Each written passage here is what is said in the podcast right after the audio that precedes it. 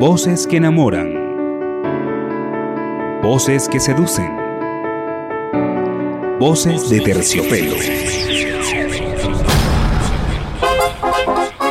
En un mundo tan cambiante, exigente y de competencia, la voz es una herramienta que debes cuidar, mas no el eje de la comunicación. Bienvenidos al podcast que le dedica un tiempo a la locución. A un mundo divertido elegante. Totalmente comercial. Un mundo donde puedes volver a ser un niño. Con misterios que serán develados aquí en tu podcast. Lo que escuchas, pero no ves. Pero no ves. Bienvenidos a otro episodio de Lo que escuchas pero no ves, un podcast dedicado al mundo de la locución, así es, tratando de dar los mejores tips para aquellas personas que se quieren dedicar a este maravilloso arte y también para las personas que se quieren expresar mejor. Estamos todos los miércoles a través de Anchor, Spotify, Google Podcast o Radio Public. Cualquiera de estas plataformas sirven para que te puedas conectar y escuchar esos tips que te van a hacer mejorar tu forma de expresarte. Así que siguen todas las semanas, ¿ok? Todos los miércoles lo que escuchas pero no ves. ¿Quién habla para ti? Oscar Moreno, mejor conocido como el hijo de Yolanda. La semana pasada estuvimos conversando acerca de algunos recovecos, algunos consejos para las personas que se quieren dedicar a la locución y fue muy bonito eh, recibir algunos mensajes donde nos decían si lo vas a hacer, saca una segunda parte y aquí estamos. En la segunda parte, hoy miércoles 16 eh, de septiembre del año 2020. Estamos muy felices porque son muchos los países que nos están escuchando. Eh, un gran porcentaje es de Estados Unidos y a todas las personas de, de allá les mando un gran abrazo y gracias por el apoyo. Vamos a continuar el día de hoy con la segunda parte de estos tips, de estos recovecos. Yo tengo aproximadamente unos 13 años en el mundo de la locución, 13, entre 13 y 15 años estoy. Pude hacer locución y pude estudiar a través de la Universidad Central de Venezuela y eso me dio una base bastante estable y me dio conocimientos, me, dio, me ha dado satisfacciones a nivel profesional y personal. Es bueno acotar que con el tiempo vas descubriendo cosas que, que quizás eh, en el momento de estudiar no le prestas atención y, te vas dando cuenta que son importantes.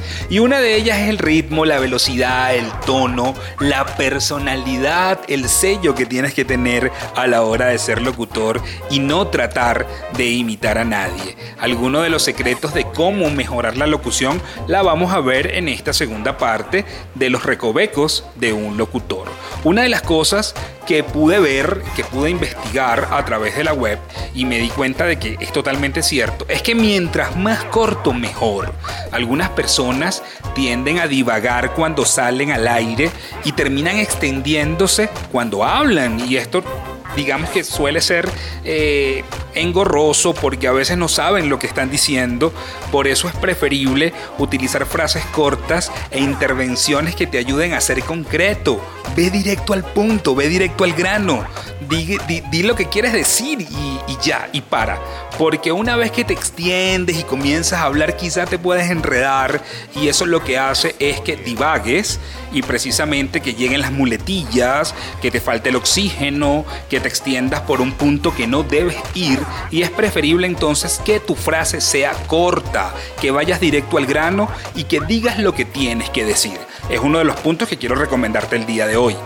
Reducir la velocidad es el segundo punto. La mayoría de presentadores o locutores, inclusive disjockey, tienen la creencia de que hay que hablar muy rápido hay que, digamos, ser totalmente veloces a la hora de comunicarnos. Así que eso no es de esa manera. Tienes que disminuir la velocidad, tomarte un poco más de tiempo cuando hables y asegurarte de pronunciar bien cada una de tus palabras para que te puedan entender tratar de hablar más tranquilo y no como un niño de 8 años cuando el camión del helado pasa por su casa, todo acelerado. Porque además de eso, el acelerarte lo que va a hacer es que te atropelles, que una unas una palabra con la otra, que no hagas las pausas correspondientes, que te sientas ahogado, que te sientas quizás apresurado como que alguien te está apurando y se te puede hasta olvidar una parte importante de lo que tienes que decir. Entonces tómate el tiempo, obviamente no vas a ir tampoco súper lento como una tortuga, pero trata de tener un equilibrio de velocidad. Quizás eh, de acuerdo al tema que estés hablando, trata de ser explosivo a la hora de, comenzar y después vas poco a poco, porque siempre estamos dando una información, siempre estamos eh, dando entretenimiento de alguna manera, una noticia. Entonces es necesario que tu radio escucha, es necesario que tu espectador te pueda entender perfectamente cada palabra que dices y evidentemente el mensaje oral llegue de una manera efectiva. El tercer punto que traigo es variar el tono. Desafortunadamente lo habitual es que la gente no le importe de lo que usted está hablando. Hay personas que van aceleradas en el bus o van en su carro y están, digamos, en otra dimensión porque tienen problemas personales, pero a lo mejor tú tienes algo muy importante que decir y la forma de captar o de despertar el interés en las personas que te escuchan es variando tu tono puedes realizar algunas pausas. La pausa es un, digamos, un elemento fundamental en la locución. Acelerar un poco, reducir la velocidad, como lo dije anteriormente, eh, es un punto muy eficaz. Si usted escucha a verdaderos profesionales de la radio, los va a oír hacer esto constantemente. Esa es parte de la razón por la que pueden mantener a la audiencia cautiva durante muchísimo tiempo, no solamente en la radio, sino también a través de un podcast. La idea es que tú le imprimas pasión a todo lo que haces, pero también tienes que tener cuidado con la velocidad, con el ritmo y con el tono que estás utilizando. Como punto número 4, tenemos preparar con anticipación lo que se va a decir. Siempre lo digo, la improvisación no se improvisa. Tenemos que tener muchísimo cuidado con eso. No podemos llegar sin nada en las manos. En algunos momentos nos va a tocar improvisar sin tener nada como base, pero la mayoría del tiempo nosotros como locutores tenemos la responsabilidad de prepararnos antes de tiempo, tenemos la responsabilidad de que si sabes que vas a entrevistar a alguien, comunícate con esa persona, pídele parte de su biografía, pídele parte de su hoja de vida para que tengas una idea de quién está contigo y de qué vas a hablar tener a la mano algunas estadísticas, tal vez algunos segmentos de audio ya editados con anterioridad y una idea básica de lo que tú quieres decir puede mejorar enormemente tu desempeño al aire. Entonces no se te olvide nunca que la improvisación no se improvisa. El siguiente punto, que es el quinto, es ser tú mismo. Así es, vamos a tratar de tener un sello personal, no trates de imitar otra voz, porque la voz tiene un sello y es inimitable. Evidentemente sí, existen algunos personajes, algunas, algunos locutores que se encargan de trabajar como, como digamos, expertos en, en, imitación. Pero lo ideal es que si tú no te vas a dedicar a esta área, tengas un sello, un sello que te marque y que hagas que te pueda diferenciar de los demás. Un estilo que no se repita. Mm, la idea es que seas tú mismo que hables con el oyente, que le cuentes historias, que seas auténtico, que dejes que tu verdadera personalidad salga al aire. Evidentemente, como siempre digo, no vas a hablar al micrófono como hablas con tus panas quizás cuando te estás tomando unos tragos o cuando estás en una fiesta o cuando estás sentado en la puerta de tu casa simplemente viendo pasar a tus amigos. La idea es que puedas tener un respeto pero sin perder tu personalidad. Eso sería lo ideal. Encontré otro punto que es el número 6 que se llama desde el estómago, no de la garganta. La idea es intentar hacer que la voz se impulse siempre desde el estómago hacia el pecho, en lugar de hablar desde la garganta. Practicar la activación de los músculos del estómago y dejar que el aire fluya hacia su garganta desde allí. De esta forma vas a obtener un timbre de voz más profundo y más fuerte, sin contar que tu respiración va, va a mejorar porque la vas a poder controlar. Entonces lo ideal es que no maltrates tu garganta, evidentemente por allí es donde sale todo el sonido, pero trata de que toda la emoción, trata de que toda la fuerza salga desde tu estómago. De esta manera vas a obtener unos resultados muy buenos y te vas a dar cuenta que no te vas a ahogar frente al micrófono. El punto número 7 dice sálgase de la tangente si es necesario. A veces hay temas de conversación del cual no tenemos una base profunda.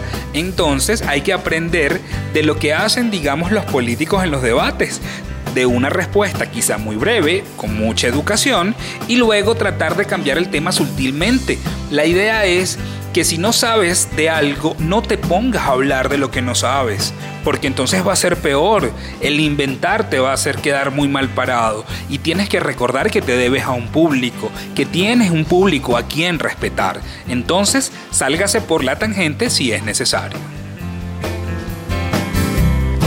Otro de los puntos, el número 8, eh, dice no se preocupe por pequeños errores.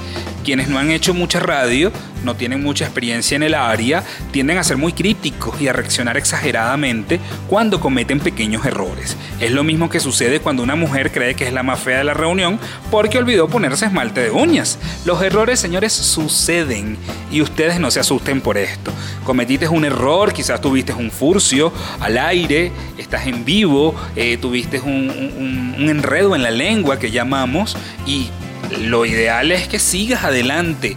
Puedes corregir, no hay ningún problema de corregir, pero tienes que continuar. Y como yo uso la frase salvar la patria, porque esa es la idea cuando estás al aire. El espectáculo debe continuar.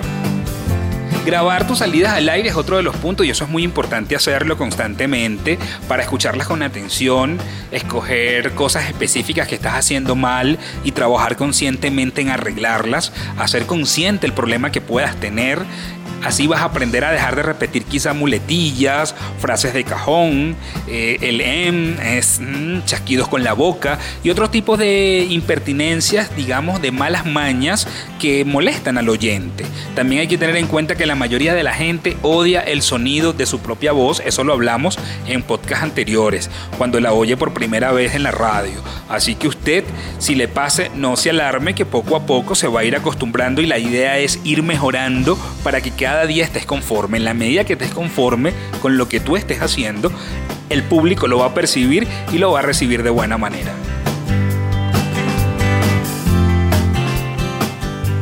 Por último, practicar, practicar, practicar, practicar, lo que siempre digo, no hay excusas para poder ensayar, para leer un texto, hay miles de textos en la calle, periódicos, están los celulares, hoy en día la era digital tiene tanto, pero tanto material para leer que lo ideal es que nosotros podamos practicar con todo esto que se nos pasa por, por los ojos.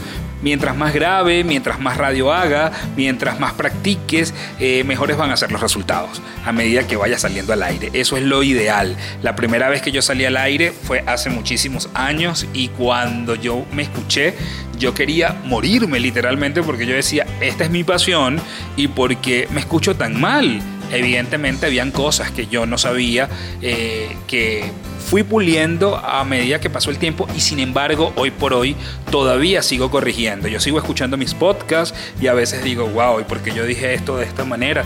Entonces lo ideal es que vayas mejorando cada día. La flexibilidad de la, digamos, de todo lo que tiene que ver con, con la tecnología nos ha ayudado a ser muy informales y no podemos olvidar que hay un respeto al público, que eso no puede pasarse por alto. Así que pendientes con eso. Esto ha sido todo por este episodio. Espero que te haya agradado y te haya quedado algo. Y si es así, puedes escribir a través del correo oamproducción.gmail.com o nos puedes seguir por las redes sociales y también comentar allí. Estamos en Instagram como OAM Piso Producción. Estamos en Facebook como OAM Producción. Y por supuesto nuestro podcast que sale a través de Anchor, Spotify, Radio Public y Google Podcast. ¿Quién habló para ti? Oscar Moreno, mejor conocido como el hijo de Yolanda. Esto fue tu podcast. Lo que escuchas, pero no ves. Pero no ves.